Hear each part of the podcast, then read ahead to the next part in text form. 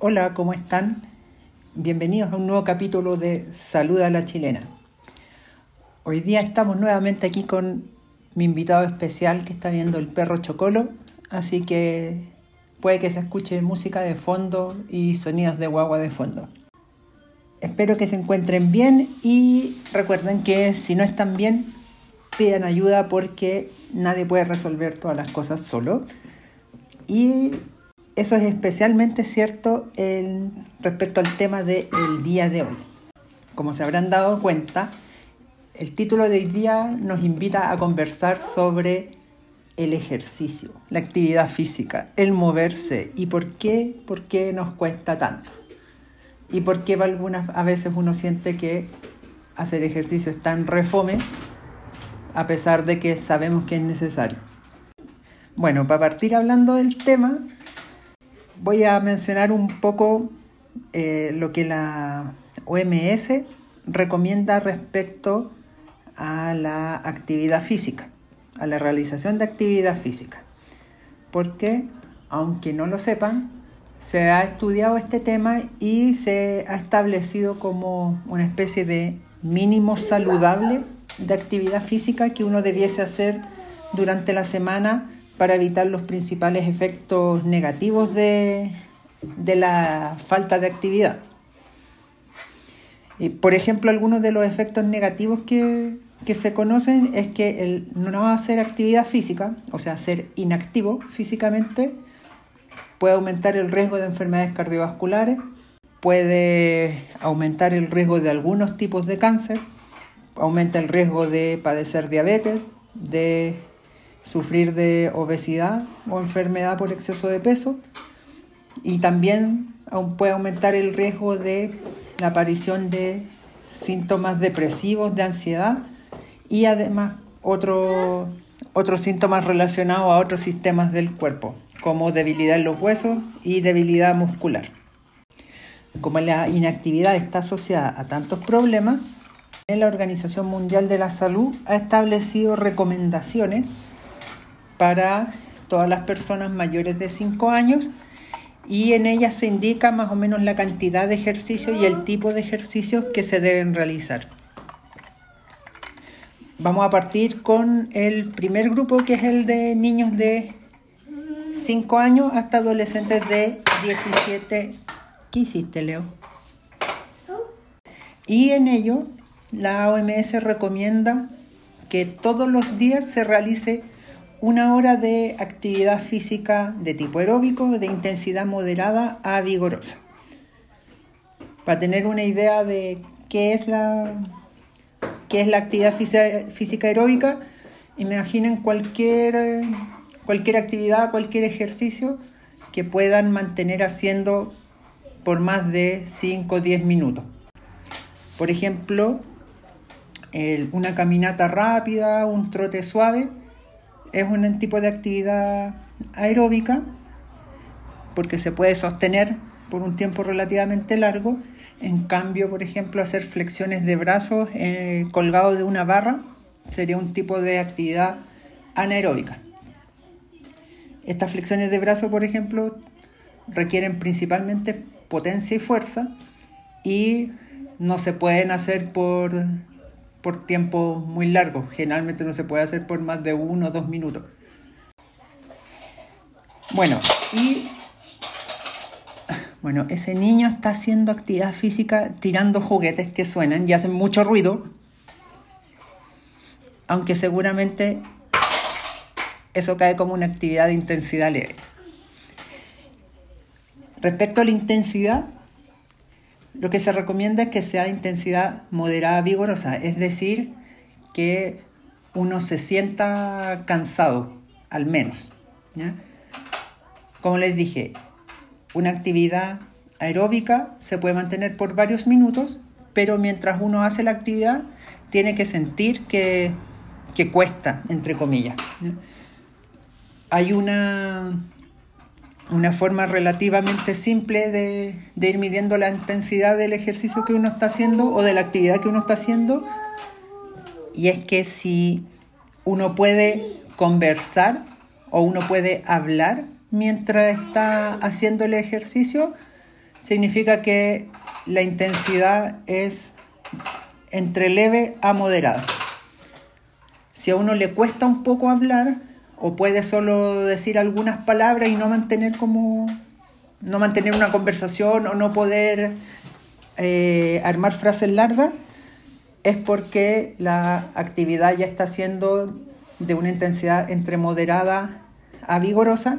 Y si uno definitivamente no puede hablar porque por el cansancio, sino que puede balbucear algunas palabras o, o solamente decir como monosílabo mientras está haciendo la actividad, es porque ya es una actividad francamente vigorosa. Entonces, habíamos dicho que para niños y adolescentes, niños mayores de 5 años y adolescentes, se recomienda una hora de actividad diaria que sea principalmente aeróbica de intensidad moderada a vigorosa. O sea, tiene que cansarse, tiene que cansarse la persona. Otra cosa importante es que hay que incorporar dentro de esta hora diaria, algunos días hay que incorporar algún tipo de actividad que refuerce los músculos y que sea de intensidad alta. Y por último, para este grupo, la otra recomendación es limitar las actividades sedentarias, es decir, actividades donde uno no se tiene que mover mucho, especialmente el, uso de pantallas durante el tiempo libre por ejemplo, que es entretenerse viendo tele, como tengo a este niño aquí, no está recomendado. Pero como en la práctica es imposible no tener a un niño frente a una pantalla en algún momento del día, lo que se recomienda es que sea el menor tiempo posible. Y pantalla se refiere no solo a una tele, de, por ver tele, sino como eh, Ver, puede ser ver tele en, una tele, en un computador, ver videos en el celular, jugar con una consola, cualquier cosa que implique estar sentado frente a una pantalla. En el grupo de adultos de 18 a 64 años las recomendaciones son similares en cuanto a evitar el tiempo, a evitar las actividades sedentarias, especialmente cuando uno tiene tiempo libre. Y respecto a la actividad física, eh, se recomienda que al menos sean entre 150 y 300 minutos de actividad física aeróbica moderada durante toda la semana. Es decir, de lunes a domingo uno debería sumar en total, ojalá, ojalá 150 minutos, idealmente 300 minutos de actividad física. ¿Cuánto es eso? Si ustedes lo dividen como por, o sea, por forma pareja durante todos los días, sería más o menos hacer entre media hora a una hora de, de ejercicio en seis de los siete días, más o menos. La otra, existe una recomendación B, por decirlo de alguna forma, en que en vez de hacer entre 150 o 300 minutos de actividad física moderada, eh, se puede hacer la mitad, sí, moderada, se puede hacer la mitad, o sea, entre 75 y 150 de actividad, pero vigorosa, ¿ya? Como al máximo que uno pueda, que uno pueda mantener por un tiempo largo. Y esto sería más o menos hacer como... Sí, más o menos hacer media hora de actividad intensa eh, día por medio. Aproximadamente eso sería para alcanzar la meta. Y se puede hacer una combinación de las dos. Por ejemplo, un día hacer una actividad un poco más liviana y otro día hacer una actividad un poco más intensa para hacer como la suma de las dos. Lo que sí para adultos se recomienda que por lo menos dos veces por semana hacer algún tipo de actividad que favorezca el fortalecimiento muscular. Por ejemplo, y ahí una de las cosas que se ocupan son como los ejercicios específicos de flexiones, sentadillas, todas esas cosas. Para adultos mayores de 65 años, eh, la indicación es similar que para las personas más jóvenes, pero se agregan algunas, algunas consideraciones extra. La primera es esto mismo, de dejar por lo menos dos días a la semana para hacer actividad de fortalecimiento muscular. Y una segunda consideración es incorporar actividades que estimulen el equilibrio funcional para evitar caídas y mejorar la capacidad funcional. ¿Qué significa equilibrio funcional? Es en el fondo ejercitar las posturas o movimientos que requieren equilibrio, pero que, son, que están dentro de las que ocupamos todos los días. Por ejemplo, eh, hacer la posición invertida, pararse de mano, eh, estimula el equilibrio, pero no es funcional en el sentido de que uno habitualmente no anda parándose sobre las manos en el día a día, no tiene ninguna utilidad más que, que el ejercicio en sí mismo, salvo que uno sea, no sé, gimnasta o artista circense o trabaje en eso. Pero para el resto de las personas, en realidad no nos aporta, o sea, no es que no nos aporte, pero como que no perdemos nada del día a día si es que no sabemos hacer una posición invertida. En cambio, un ejercicio de equilibrio funcional podría ser el pararse en un solo pie. ¿Ya? Porque eso sí es un tipo de, de equilibrio que uno ocupa en algunos movimientos, como por ejemplo al subir una escalera, uno va alternando los pies y se mantiene en un pie en un, durante un tiempo corto para poder subir o para evitar una caída si es que uno se tropieza y queda apoyado en un solo pie. También ese tipo de equilibrio nos ayuda en el día a día y cosas así. En el fondo es importante que en las personas mayores de 65 años los ejercicios estén orientados, además que no solo al fortalecimiento y y a mejorar el equilibrio, sino que ese fortalecimiento y ese equilibrio sean útiles para las actividades del día a día. Existen además recomendaciones para grupos específicos de personas, por ejemplo, recomendaciones para embarazadas con embarazo fisiológico, o sea, embarazos que no tienen que no están con complicaciones de ningún tipo, recomendaciones para adultos o sea, adultos mayores de 18 años y de 65 con enfermedades crónicas, recomendaciones específicas para niños, niñas y adolescentes con discapacidad y también para adultos con discapacidad. En general, las recomendaciones siguen la misma, eh, como la misma cantidad de minutos que se sugieren respecto al grupo de edad de la persona. Por ejemplo, para una niña que tenga alguna discapacidad motora, eh, la cantidad de ejercicio sugerida es la misma que para niños que no tengan esa discapacidad. Lo único que cambia es que hay que, hacer, hay que adaptar o considerar la situación específica de esa niña para que logre esa cantidad de ejercicio. Lo otro es que la intensidad también del ejercicio se tiene que ir adaptando según la condición basal de cada persona.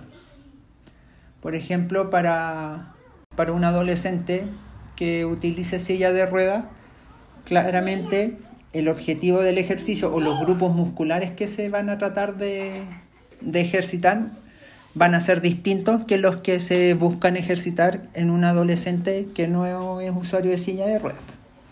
Otra cosa importante es dentro de estos grupos específicos de personas es que ninguno, ninguno se beneficia de, la, inactividad física.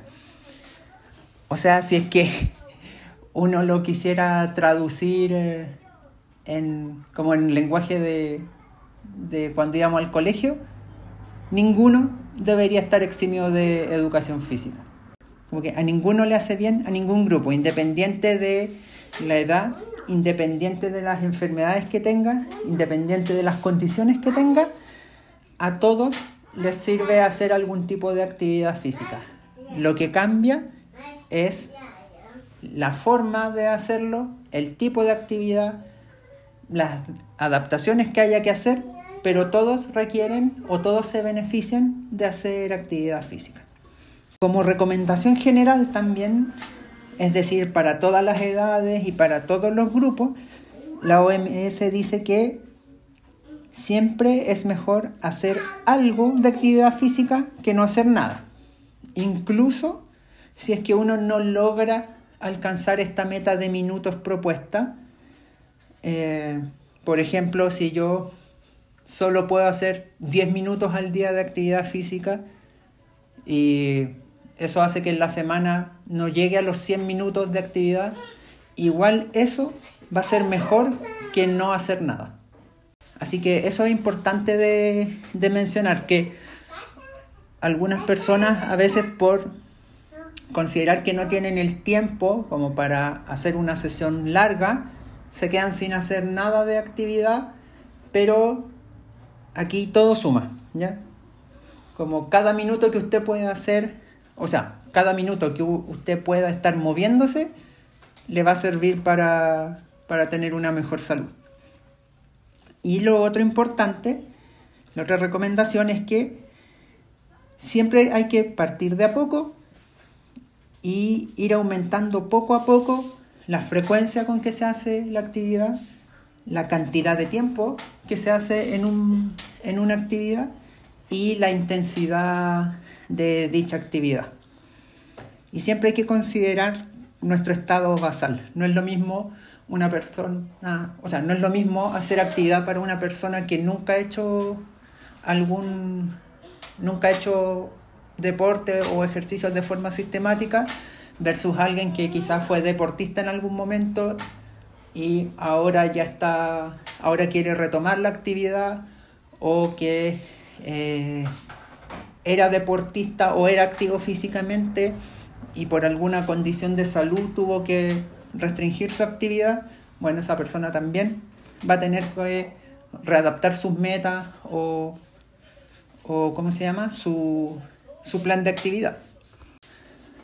Bueno, toda esta introducción era para destacar el hecho de que la falta de actividad física en la población, o sea, en nosotros en realidad, es tan frecuente y es tan importante que hasta organismos internacionales como la OMS se han preocupado de generar recomendaciones para que en cada país nos estimulen para en cada país nos traten de convencer que tenemos que movernos un poco más.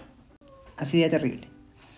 Pero vamos ahora al, al motivo de, de este podcast y es tratar de, de ver por qué a pesar de que ya todos sabemos o hemos escuchado de lo importante de que haga ejercicio, de que, eh, no sé, de que estar sentado todo el día hace mal, etc.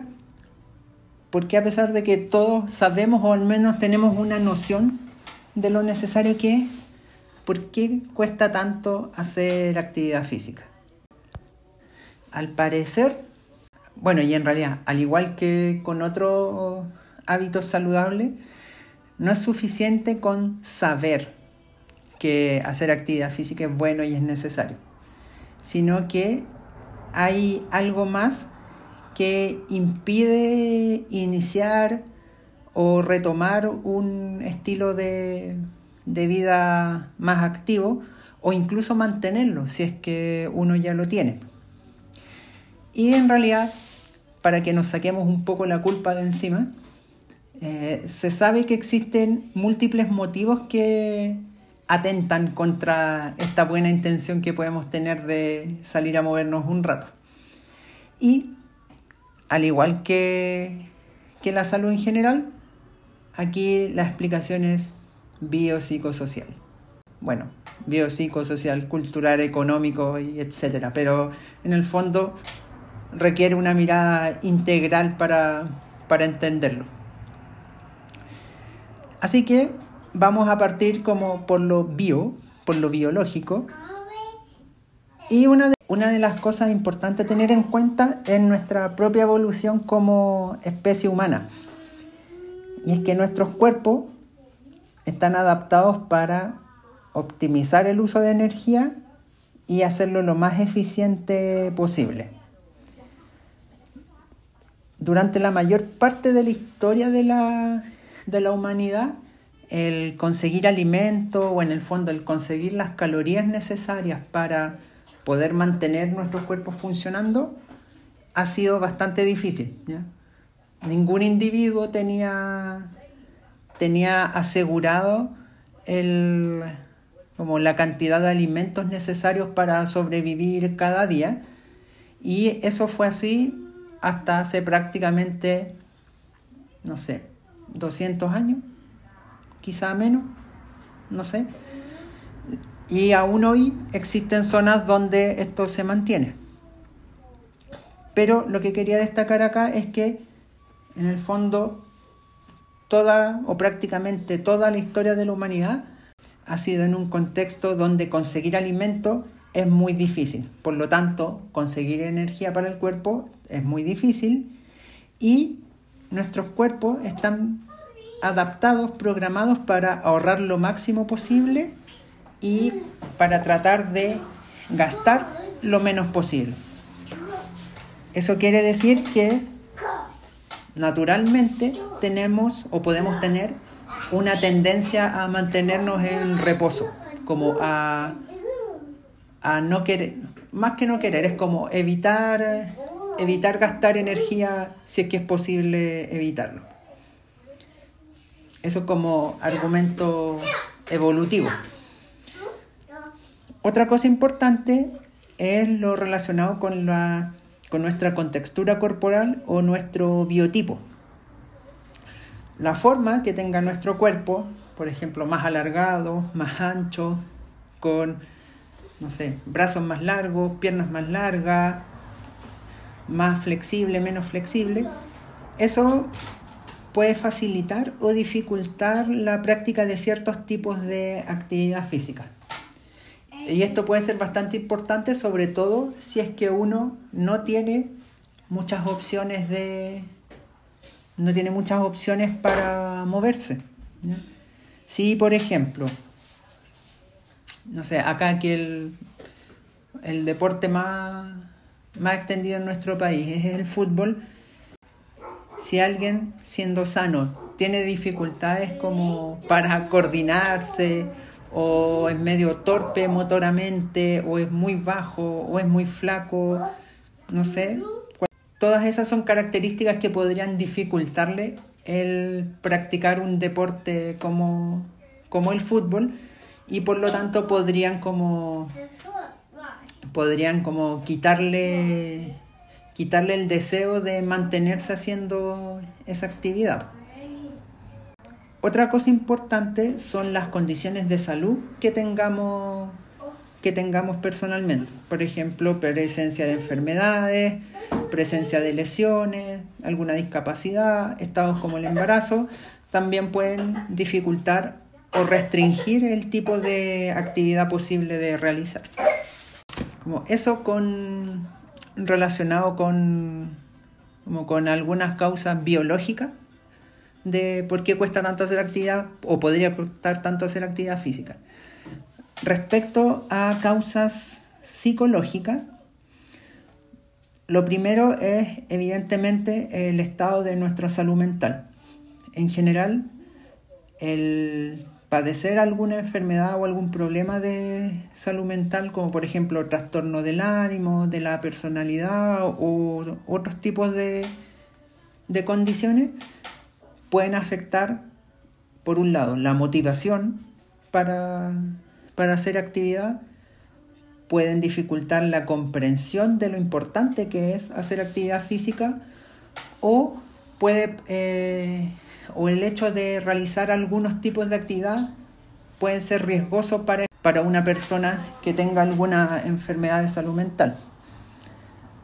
Por otro lado, la presencia de ideas preconcebidas o prejuicios sobre la realización de actividad física también puede coartar un poco nuestras posibilidades. Por ejemplo, si yo creo que una persona con obesidad se ve ridícula haciendo actividad física, eh, eso podría limitarme si es que quiero, o sea, eso podría limitarme a la hora de, como de, decidirme qué hacer. Si por ejemplo yo siendo obeso me da vergüenza ir a un gimnasio porque voy a encontrar pura gente flaca y musculosa, obviamente me va a costar mucho ir a un gimnasio.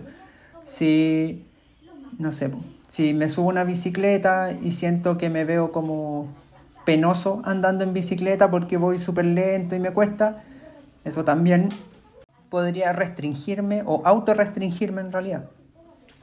Así que es importante revisar los prejuicios que uno pueda tener respecto a la, a la actividad física. También hay aquí algo que tiene que ver, eh, que no es, no es un prejuicio como tal, pero tiene que ver con el hecho de que uno tiende a pensar y de manera correcta que el, hacer eh, algún tipo de actividad genera, nos va a generar molestia. O sea, nos va a dar calor, nos vamos a cansar, vamos a, sentir, no sé, pues quizá un poquito de, de dolor o de disconfort por, eh, durante la actividad. Eh, bueno, eso, eso que si bien es un, como una suposición real, eh, si es que uno la sobreestima, también nos va a limitar porque nadie quiere eh, o nadie en general hace cosas que le generen sensaciones poco placenteras. en realidad no es que nadie haga, pero uno tiende a no hacer eh, actividades que que generen sensaciones no placenteras. Pero esto depende principalmente de lo último que voy a mencionar ahora y que es la motivación. Que en general para poder hacer actividad física se requiere un grado de motivación alto, por todo lo que mencioné, ¿ya? porque no es una actividad que genere solamente sensaciones buenas, y tampoco es algo que genere resultados rápidos que uno pueda ver inmediatamente. No es como que si yo voy, no sé, corro una hora, voy a ver que después de esa hora, eh, no sé, mejoró mi resistencia al tiro o voy a estar más delgado o la próxima vez al tiro voy a poder correr más rápido. No, sino que es un proceso lento que donde uno no ve los resultados hasta el final, cuando ya se compara con la versión previa de uno. Y eso mismo dificulta bastante el mantenerse de forma constante haciendo ejercicio. Si a esto se le agrega esta sensación de que hacer actividad puede generar un poco de dolor, un poco de molestia, es bastante difícil o en realidad se hace bastante necesario que exista un, nivel de motivación alto. Ahora, si es que esta decisión de hacer actividad física pasa más por cumplir una imposición externa, ¿ya? o si lo vemos como algo externo en general, eh, es súper fácil que eh, terminemos tirando la toalla y no, y no sigamos adelante. Por eso una cosa o un aspecto importante al momento de hacer actividad física es incorporarlo como a nuestro, no solo a nuestro, a nuestro día a día, a nuestra rutina, sino como incorporarlo como un hábito, como generar una necesidad propia de hacer actividad física. Porque solo así uno puede mantener eh, uno puede mantener la motivación suficiente para realizarlo a largo plazo y no que pasen, no sé, algunas semanas y ya después uno abandone. Y en esto yo tengo mucha experiencia porque he abandonado mucho, muchos deportes y muchas rutinas de ejercicio porque, porque no las he, como que no he logrado incorporarlas como a mi forma de ser o a mi día a día. Bueno, y por último, respecto a causas sociales, y aquí englobo varias cosas, eh, social como tal, eh, culturales, económicas, de infraestructura, etc. Tenemos esto último que mencioné, el acceso a, infraestructura deportiva. Obviamente que si es que tenemos acceso, no sé, a un gimnasio o a un lugar donde hayan cancha, a un lugar donde hayan piscina o pistas de, no sé, pistas de atletismo, por decir ejemplo, ciclovías, parques deportivos, etc. Si tenemos acceso a, a una o idealmente a varias de esos tipos de infraestructura, se nos va a hacer mucho más fácil poder elegir y hacer algún, algún tipo de actividad y que podamos mantenerlo. Por otra parte, si bien podríamos no estar en un sector donde haya mucha infraestructura deportiva, sí podría haber infraestructura recreativa, es decir, parques, plazas, áreas verdes en general, eh, lugares con veredas relativamente buenas, o si tenemos zonas donde el tránsito vehicular es poco, eh, vamos a tener un espacio donde quizá podríamos igual hacer algo. Otra cosa importante a considerar es el lugar físico donde vivimos, cómo es el ambiente y la geografía del lugar donde vivimos. Es distinto si vivimos en una ciudad versus si vivimos en un área rural o semirural. Y es distinto también si vivimos en una zona cercana al mar o si por el contrario vivimos en una zona montañosa. El tipo de actividad que vamos a poder hacer va a ser distinta en cada situación y eh, por lo mismo uno tiene que tratar de, de ser realista y ver qué, qué podemos hacer en el lugar donde estamos. Otra cosa importante es que también, pues si es que, por ejemplo, acá en Santiago o en las ciudades del sur en invierno, eh, estamos expuestos a mucha contaminación atmosférica, eso también va a impedirnos o a limitarnos un poco la posibilidad de hacer actividad física. Y por último, dentro de esta, como de estas causas más o dificultades más macro que tenemos para hacer actividad física, tenemos los sesgos asociados al género y a la edad. Por ejemplo, en relación a, ¿Qué estás quejándote? En relación al género, tenemos esta idea o esta sugerencia altamente sugerente de que existen actividades o deportes que son solo para mujeres y otras que son solo para hombres o principalmente para mujeres, principalmente para hombres. Ejemplos de, actividades principalmente para mujeres, el ballet, el yoga, la gimnasia rítmica, en general todas las actividades o deportes más artísticos, entre comillas. Y ejemplos de actividades y deportes para hombres o predominantemente para hombres, el boxeo, levantamiento de pesa, el fútbol, aunque ya no tanto como antes, el rugby, pero en general deportes que son de contacto físico fuerte. Eso también podría limitarnos. Recuerdo yo, cuando estaba en la universidad, me inscribí en un taller de gimnasia, por ejemplo, eh, de gimnasia como gimnasia deportiva. Entonces, una de las cosas que me gustaba que me, que me gustaba y me llamaba la atención porque lo encontraba especialmente difícil era la, la viga, los ejercicios en viga.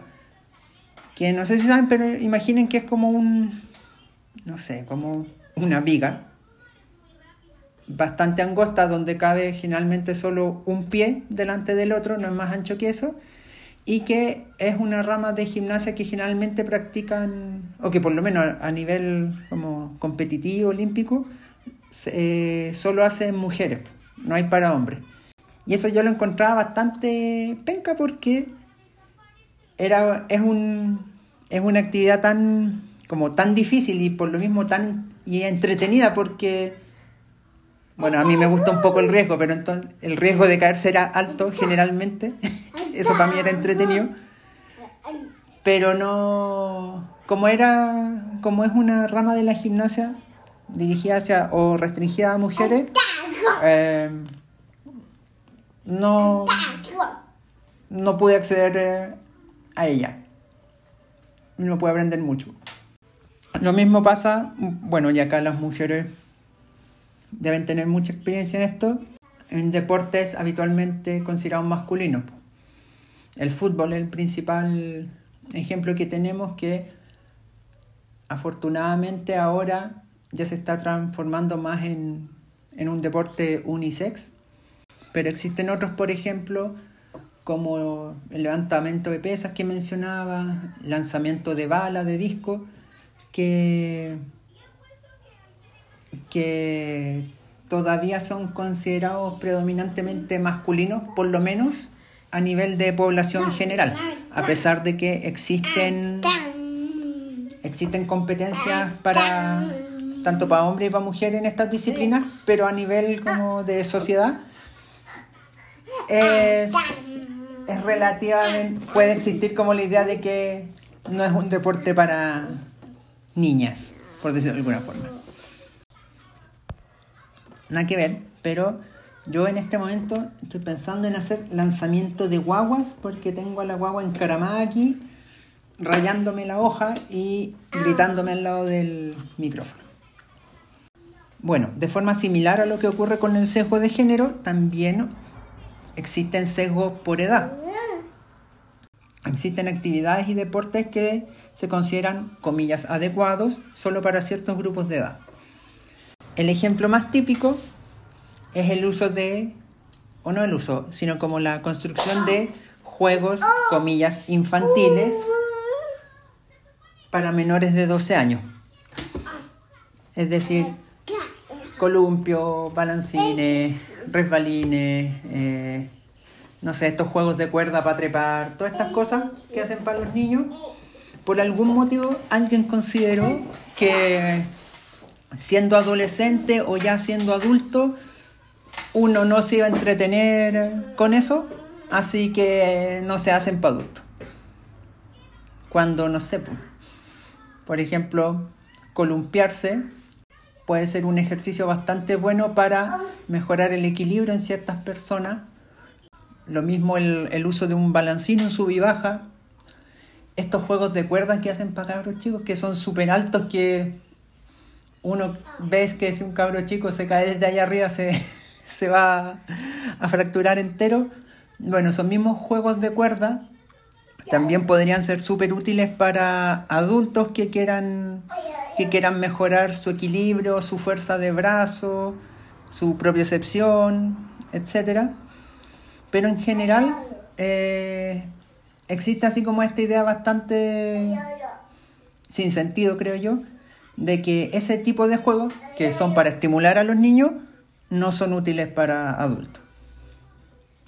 Otra cosa es la situación inversa, que también se puede ver en las plazas, que las máquinas de ejercicio que existen están pensadas para, en general, para mayores de 12 años, para adolescentes o adultos no sé si se han dado cuenta, pero si uno va a una plaza donde hay juegos infantiles y máquinas de ejercicio, no es raro ver que los juegos infantiles están llenos de cabros chicos, las máquinas de ejercicio habitualmente están vacías o con uno o dos personas y los cabros chicos se van a las máquinas de ejercicio y las empiezan a ocupar entre comillas de forma correcta o incorrecta, da lo mismo, pero la ocupan de alguna forma y juegan con ella.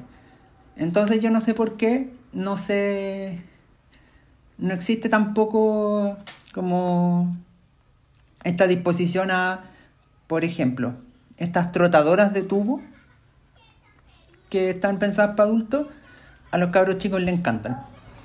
Las pedaleras también les gustan. La, ¿Cómo se llama? Las barras para hacer flexiones o para escalar también les gustan. Entonces, al igual que con los adultos, eh, o sea, al igual que lo que mencioné con los juegos infantiles que podrían ser útiles para adultos, Eh, las máquinas de ejercicio adaptadas al porte de los niños también podrían ser una súper buena alternativa porque los cabros chicos se entretienen. Saliendo un poco ya de las plazas, voy a hacer un podcast en algún momento de plazas, de por qué me cargan y de por qué iba a descargar toda mi rabia de que no hayan resbalines para adultos y juegos para adultos.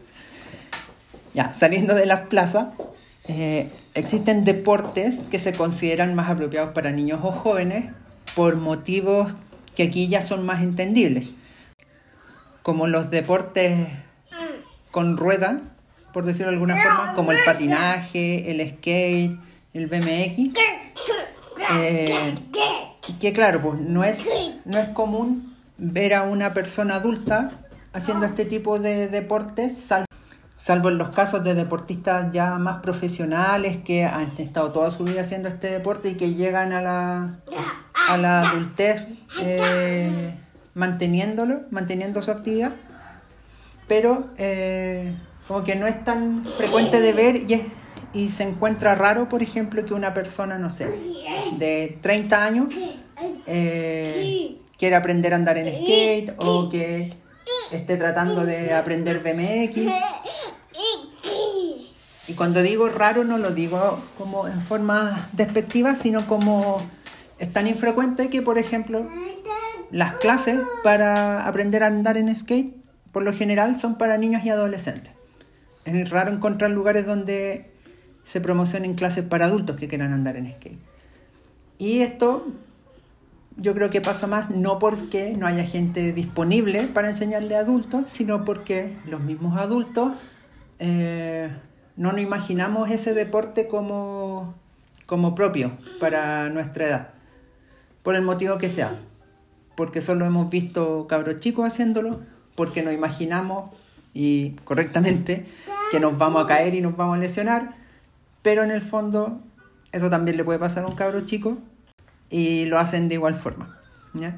Es cierto que a mayor edad uno tiene que ir teniendo más cuidado con los deportes que realiza, pero pero en el fondo es eso, es tener cuidado. No existe así como un límite de edad que a uno lo haga como inútil para un deporte en particular si es que uno tiene la, la disposición y, el, y las ganas de practicar el, deporte.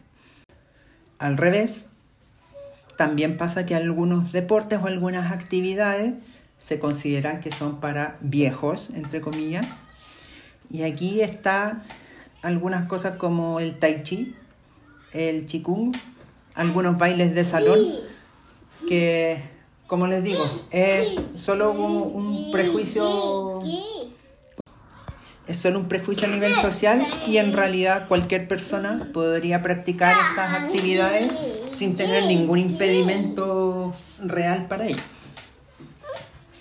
Finalmente, hay otras situaciones que también van a afectar nuestra posibilidad de hacer actividad física. Entre ellos, la seguridad en el sector donde vivimos y seguridad en relación a presencia de delincuencia, presencia de violencia, eh, seguridad del tráfico vehicular, etc. Por otro lado, el tiempo disponible que tengamos para actividades de ocio y también la factibilidad económica de, para realizar alguno, algún tipo de actividad. Por ejemplo, querríamos mucho, no sé, hacer natación, pero si es que no tenemos plata para ir a la piscina constantemente, no vamos a poder hacerlo. Bueno, ya hemos visto varias, como varias situaciones, varias condiciones de todo tipo que nos pueden dificultar el hacer actividad física y como la idea no es que no es que hacer que se vayan con la sensación de derrota y decir como no, en realidad después de todo esto me doy cuenta que es imposible hacer actividad física. Vamos a ver ahora qué es lo que podemos hacer o cómo podríamos hacerlo para aumentar la cantidad de actividad física que hacemos todos los días. Para ello es importante recordar algunas cosas que dije al inicio y es que cada minuto activo cuenta. Si usted puede hacer algo, aunque sea muy poquito, hágalo. ¿ya? A mí me pasaba antes, cuando era más joven y energético, que, eh, no sé, pues me gustaba salir a trotar y salía a trotar largo. No sé, corría una hora, una hora y media, dos horas, a veces más. Lo mismo cuando salía a andar en bici, me pegaba unos piques en bicicleta de tres, cuatro horas sin problema. Y a veces cuando no tenía tiempo o sentía que, no sé, podía salir, pero iba a andar, no sé, corriendo media hora o en bicicleta una hora nomás, eh, decía, ah, ¿para qué? Para eso mejor no salgo. Bueno, eso es una forma incorrecta de ver, de ver el asunto porque uno tiene que aprovechar todos los momentos que tenga disponible, aunque, eh, aunque como mencionaba, no alcance la cantidad recomendada o no alcance así como una sesión súper larga y súper intensa de ejercicio, no importa. Si usted puede caminar cinco minutos, camine esos cinco minutos. Si puede subir ese piso de escalera, suba un piso de escalera. Al final, cada movimiento sirve, cada minuto sirve. Y en relación a esto mismo, que hacer poca actividad siempre va a ser mejor que hacer nada de actividad. ¿ya? Que no le dé vergüenza si es que, no sé, quiere salir a trotar, y, pero trota 10 minutos y se cansa, bueno, no importa, salga esos 10 minutos. Con el tiempo, esos 10 minutos se van a transformar en 12, 15, 20 o más. Pero acordarse siempre que, aunque sea poco, es mejor poco que nada. Para de morderme tú. Te voy a salir a hacer correr para que te canses y te duermas. Ah, lo otro es que, sobre todo si es que está volviendo a hacer actividad o nunca ha hecho actividad, es importante partir de a poco. Y de a poco en todos los aspectos. Poco tiempo, poco esfuerzo, pocas veces a la semana. Esto es especialmente útil si es que uno tiene como dudas respecto a... Sí, dudas respecto a si uno va a ser capaz o no de mantenerse haciendo este tipo de actividad. En vez de decir, ya, todos los días voy a correr media hora, podría plantearse, ya, una o dos veces a la semana voy a correr 10, 15 minutos y de ahí voy a ir viendo qué pasa. Y por último, recordar que la meta o el objetivo de hacer esta actividad física es precisamente eso, ser activo físicamente. La meta es moverse. Eh, uno le puede agregar querer bajar de peso, uno le puede agregar querer verse más delgado o más musculoso, eh, uno puede agregarle así como el ser mejor que mi amigo que también empezó a hacer lo mismo.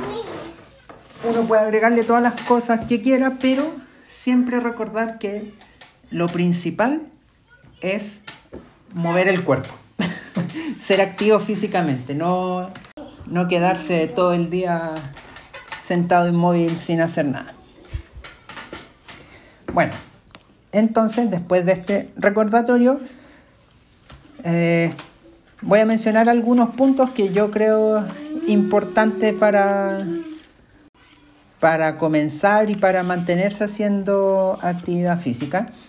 ¿Quién soy yo para dar estos consejos? Bueno, yo no soy nadie, pero eh, soy nadie en el sentido de que no soy deportista ni profesional ni amateur. Eh, no soy, ¿cómo se llama? Eh, no soy una persona tampoco tan, tan, tan constante para hacer actividad. Y sí, constantemente me he encontrado con la dificultad de, que a pesar de estar así como en un periodo de hacer alto ejercicio, siempre me cuesta salir y moverme. Así que quiero transmitir un poco de, como de cómo lo hago yo para salir adelante. Bueno, primero hay que pensar qué tipo de actividad podría ser la que para uno es la más entretenida. Yo, por ejemplo, aquí siempre le siempre mencionaba, siempre les mencioné en el ejemplo así como ya, salir a correr, salir a caminar, salir a correr. Pero puede que eso no sea fome, sea fome para otras personas, sea fome para usted. Y eh, extrañamente, cuando yo le decía a los pacientes que también que tenían que hacer actividad física, también lo primero que me decían era así como, o, hablaban como de correr, correr o andar en bicicleta. Eso es como lo que todo se les viene a la mente cuando uno le dice a alguien que tiene que hacer eh, actividad física.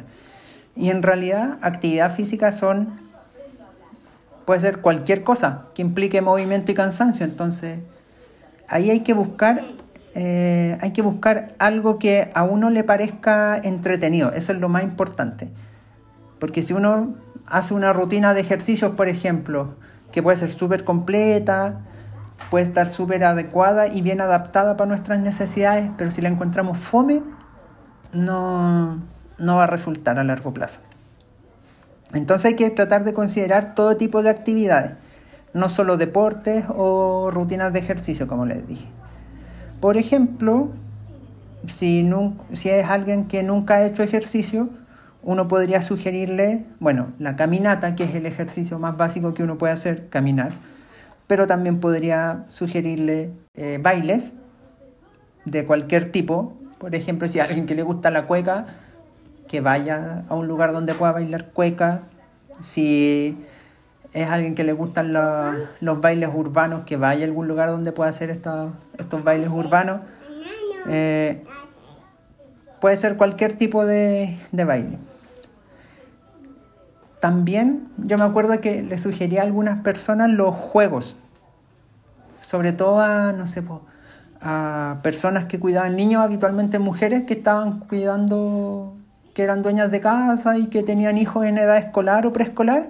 Bueno, jugar con los cabros chicos. Así aprovechan los dos de hacer, de hacer ejercicio y juegos podría ser desde jugar a la pelota, jugar, no sé, pues a la pinta, jugar al pillarse, jugar, jugar, cualquier tipo de juego. Y aquí yo vuelvo otra vez al tema de las plazas, de por qué en las plazas no hay juegos para adultos. Hay puras máquinas de ejercicio que son enteras fome. Quizás si hubiesen más juegos para adultos o máquinas de ejercicio que fueran más lúdicas, quizás sería más fácil si es que una persona con muy, muy poco tiempo, siempre pienso como en las dueñas de casa, que eran como las que más me preguntaban qué, qué podía... No, en realidad no eran las que más me preguntaban, eran las que me ponían más peros a la hora de, como de hacer actividad física. Siempre había una excusa y es muy entendible. Bueno, ahora que yo soy dueño de casa, encuentro muy entendible. Pero incluso dentro de la casa se pueden hacer algunas cosas que, claro, no son entretenidas, pero sí hay que hacerla. Por ejemplo, de hecho, yo hago una de estas cosas que a veces cuando tengo muy pocas ganas de, como de, de salir a hacer algo, pero siento que tengo que, que salir porque he estado muy, muy inmóvil mucho tiempo. A mí me pasa que cuando estoy muchos días sin hacer, sin hacer actividad, no sé, pues tres, cuatro días, me empieza a doler el cuerpo, me empiezo a sentir mal. Entonces, claro, no sé, si estoy una semana sin hacer nada, yo sé que tengo que salir a hacer algo ya, no solo por un tema de como de como de cumplir con las indicaciones, sino porque ya me siento mal. Y a pesar de eso, incluso puedo no tener ganas. Y me he dado cuenta que haciendo algo muy muy chico como ponerme a lavar la losa o ponerme a barrer, como que ese esa pequeña actividad me da un poco de energía para después hacer otra cosa. Así que a muchas personas yo me acuerdo que les decía que se pusieran a barrer para empezar a, moverse y que después salieran a caminar o, no a comprar. Por ejemplo, si hay que ir a comprar algo, ir a un almacén que esté un poco más lejos o darse una vuelta un poco más larga, no sé. Algo para caminar y llegar un poco más cansado a la casa. Después de considerar opciones eh, más entretenidas, menos aburridas u obligatorias, que sí o sí tenemos que hacer, y que por lo tanto nos podrían ayudar a cumplir este objetivo de, de ser más activos físicamente. En segundo lugar, es bueno también ver de, de lo que se nos ocurrió que nos gustaría hacer, definir cuáles son realmente factibles de realizar y de mantener a largo plazo. Y aquí considerando todo, como el tiempo disponible, el costo económico que puede implicar, eh, la accesibilidad a la infraestructura necesaria o al equipamiento necesario, etc. Por ejemplo, si usted le pregunta a cualquier persona que sepa, le va a decir que los ejercicios en agua o, o el nadar eh, son uno de los mejores ejercicios para como para activar, o sea, es una de las mejores actividades para ejercitar el cuerpo completo. Sin embargo, si estamos en un lugar donde no hay piscinas cerca o sale muy caro ir a una piscina, mejor ni plantearse esa posibilidad porque solo vamos a frustrarnos. Otra cosa que es lo que mencionaba respecto al correr.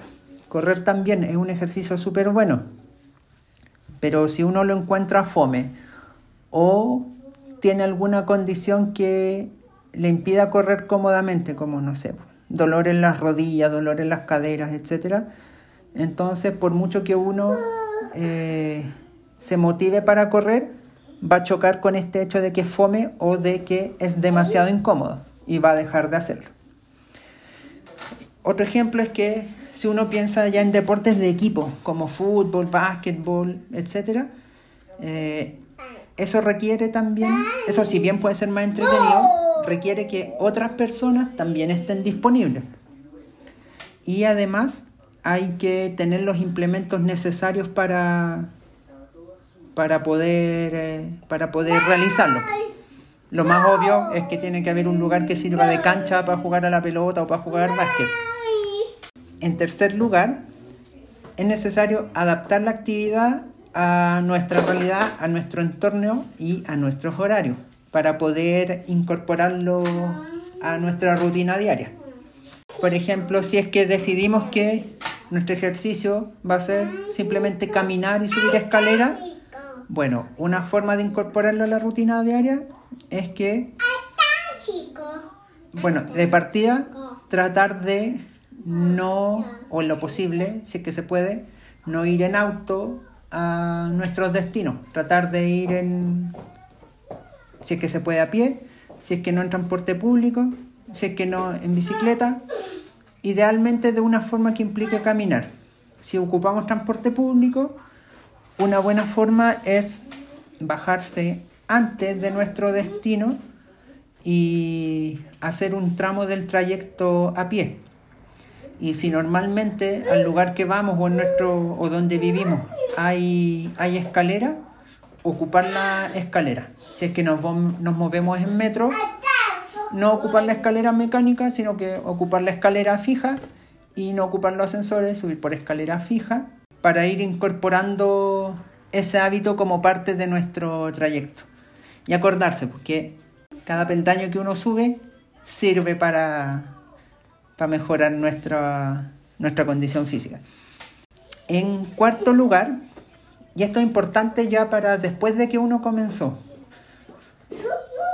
generalmente pasa un periodo en que uno en realidad se, como por la novedad y por el sentido de que uno sí puede ir haciendo estas cosas, existe un periodo en que uno está bien motivado haciendo, como haciendo la actividad que está haciendo, pero después puede haber como una especie de estancamiento que hace que uno desista y que deje de hacer el deporte, los ejercicios, la actividad que había elegido. Entonces, bueno, ir estableciéndose metas o desafíos para que, el, para que esta actividad vaya teniendo más sentido o vaya teniendo nuevos sentidos. Por ejemplo, si uno está de frente entrenando entrenando en lo que sea, desde ejercicios, deporte, baile, algunas habilidades de, de lo que sea. Bueno, algunas metas pueden ser llegar más lejos, durar más tiempo, moverse más rápido, levantar más peso, aprender nuevos pasos, aprender nuevos trucos, lo que sea. En el fondo, tratar de ponerse una meta que sea posible de cumplir y así cuando uno la cumpla se va poniendo nuevas metas para mantenerse activo. Otra cosa que también es bastante útil es el participar en eventos o competencias. Y no, no en el sentido de que uno quiera dedicarse como al área más competitiva, sino que, por ejemplo, a mí hubo un tiempo en que me gustaba harto correr. Y después de varios meses ya me empecé a aburrir hasta que se me ocurrió, o en realidad no se me ocurrió, me atreví a ir a estos eventos de corridas que hacían o que hacen en realidad en distintos lugares. Entonces me acuerdo que la primera vez dije, ah, ya, me voy a meter a uno de 10 kilómetros. Y las salidas que hacía ya dejaron de ser como solo para como solo para moverme un poco, sino que ya tenían el objetivo de lograr que yo fuera capaz de correr 10 kilómetros. Y cuando ya fui capaz de hacer eso, me empecé a meter como en eventos un poco más, más largos, hacer eh, carreras de 21 o maratones incluso, y ya en ese punto, por ejemplo, cuando ya era capaz de, cuando ya me empecé a inscribir en maratón, el hacer ejercicio era casi una necesidad porque en el fondo, además del hecho de, de como de entrenar para no ir a dar la cacha y por lo menos ser capaz de terminar la carrera, eh, había que inscribirse y era caro, así que también me dolió un poco el bolsillo pensar en que no iba a ser pensar que había pagado y que no iba a ser capaz de correr la distancia completa. Entonces eso fue un objetivo bastante fuerte para mantenerme corriendo en esa época. Pero cualquier cosa, a veces hay, no sé, en bicicleta me acuerdo, recuerdo haber ido alguna, eran competencias, pero yo siempre iba más como por el, como por lo entretenido que era, así ver a tanta a tanta gente o ir a lugares que no conocía tan bien. Pero, no sé, pues en bicicleta, un, como un evento que era que fue bastante motivador en la época en que yo andaba más en bicicleta, era la, la peregrinación a los Vázquez.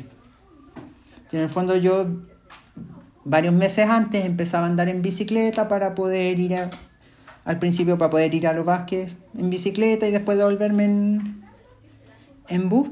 Y ya con el tiempo iba también, pues como agregué como ese evento del año a mi como a mi rutina a mi rutina habitual y ya cada vez que salía en bicicleta que podían incluso ser salidas para ir a la U o para ir a, a dar una vuelta nomás eh, la hacía pensando en que me servía para después, a fin de año, poder ir a los básquet.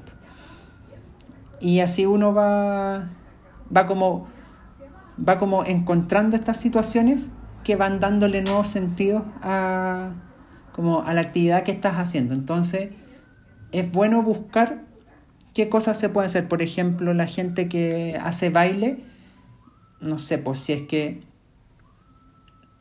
algo que hizo mi hermano, por ejemplo, eh, que se inscribió en una academia y en esa academia a fin de año hacían una, una presentación y en esa presentación no iban necesariamente los que bailaban mejor, sino los que habían ido a ensayar la mayor parte del año. Entonces eso también era otro estímulo para él porque en el fondo sabía que aunque no fuera el mejor, igual podía estar solo como por el esfuerzo. Y así, en, así uno se puede ir manteniendo de forma, como de forma constante más activo. Ahora, igual va a llegar un momento en que ya no sé, como que se va a alcanzar una especie de tope. En mi caso, por ejemplo, una de las cosas que he hecho harto y todavía hago, pero no con tanta intensidad como antes, es andar en bicicleta. Y el tope que tuve eh, fue cuando hice un viaje en bicicleta para el norte de Chile y después de eso en el fondo ya había llegado tan lejos y había pasado por lugares como tan difíciles pa, de pedalear que dije como, ah, ya que fome seguir buscando más porque ¿qué, qué más? ¿Va a tener que ir a Argentina en bicicleta? Y bueno, y y lo hice, crucé. Pero, pero ya después de eso, eh, no. Como que uno pierde un poco o cuesta ir encontrando nuevas metas. Entonces, para evitar caer en el, como en el abandono de la actividad física, es bueno que uno no se concentre solo en una actividad. Y aquí lo digo pensando en, en la realización de actividad física para moverse, no, no en competencia o no si es que uno se quiere transformar en un, como en un deportista de la actividad, porque claro, ahí hay que, como, hay que ser como bien constante y enfocarse harto en esa actividad, pero en lo que estoy hablando acá, que es de mantenerse activo físicamente, es bueno ir variando o ir complementando. Por ejemplo, una persona que baila eh, puede además empezar a moverse en bicicleta o a caminar más o hacer otro deporte. Una persona que hace que le gusta hacer un deporte como patinaje, por ejemplo, puede ir buscando también eh, otro tipo de deporte eh, que le hagan que le hagan desarrollar otras habilidades como por ejemplo escalada o o natación o no sé, algo que sea como distinto para que así se ocurra esto de que uno siente que alcanzó como un techo y de que y de que ya cuesta más más encontrar como una motivación para mantenerse haciendo una actividad, poder tener como una especie de actividad B o una actividad complementaria que le permita seguir adelante ya después con otra cosa. Esos serían como, como los consejos que podría darle. Y eh, ya como para terminar, es importante como volver a recordar algunas cosas que mencioné al principio. Recordar que nuestros cuerpos evolucionaron para ahorrar y guardar energía. Por lo tanto, existen una serie de mecanismos que nos van a hacer eh, como tender al reposo y a la inactividad. Sin embargo, todos esos mecanismos eh, se generaron para equilibrar un poco esta otra necesidad que había de, por ejemplo, correr para perseguir un animal y cazarlo, eh, cargar los alimentos hasta el lugar donde uno podía consumirlo en el fondo, todo eso implicaba un gran gasto energético y una gran, un gran nivel de actividad. Entonces, todos estos mecanismos de ahorro de energía permitían equilibrar un poco ese gasto tremendo que, había que hacer para alimentarse. Y ahora que ya eliminamos toda la actividad relacionada a la consecución de alimentos, por lo menos en la mayor parte del, del mundo desarrollado, medianamente desarrollado económicamente, eh, nos quedamos sin el gasto de energía que había antes, pero con todos los mecanismos que permiten o que nos obligan a ahorrar energía. Y eso genera un desequilibrio que es lo que finalmente se traduce en, en las enfermedades que se asocian a la inactividad física. Por eso, hacer actividad física para nuestros cuerpos es una necesidad biológica, independiente de que nos guste o no nos guste, o de si es que eh, nos atrae o no, no, o no nos atrae mucho. Eh, esto no pasa solo por un, por un tema de intereses personales o de cumplir con como cumplir con las indicaciones médicas o de cumplir con, una, ¿cómo decirlo? Como de cumplir con esta imagen de mantener un estilo de vida saludable. Eh, no, no es algo que tengamos que hacer como, no es algo que tengamos que hacer por algo externo, sino que es una necesidad interna de nuestro cuerpo para poder mantenerse equilibrado. Eso, pues. Ah, bueno, y recordar, pues, que si alguna vez no queremos hacer actividad física, si alguna vez sentimos que, no sé, que estamos, estamos mejor así, estando quietos un rato. Eh, eso tampoco está mal, que eso es parte también de nuestro, como de lo que necesita nuestro cuerpo, pero hay que tener de todo en su justa medida. Así que no se sienta mal si de repente no quiere, quiere flojear un poco más. No se sienta mal si es que de repente quiere cambiar el tipo de actividad que está haciendo. Lo importante es moverse.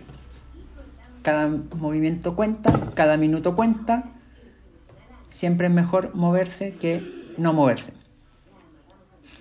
Eso. Y para que no estén más ahí sentados eh, escuchándome y usándome como excusa para no salir a moverse, terminamos el capítulo de hoy. Eh, voy a ir a recoger a este niño que está colgando de la mesa porque está aburrido. Así que nos escuchamos para la próxima. Que estén lo mejor que puedan. Nos vemos. Chao, chao.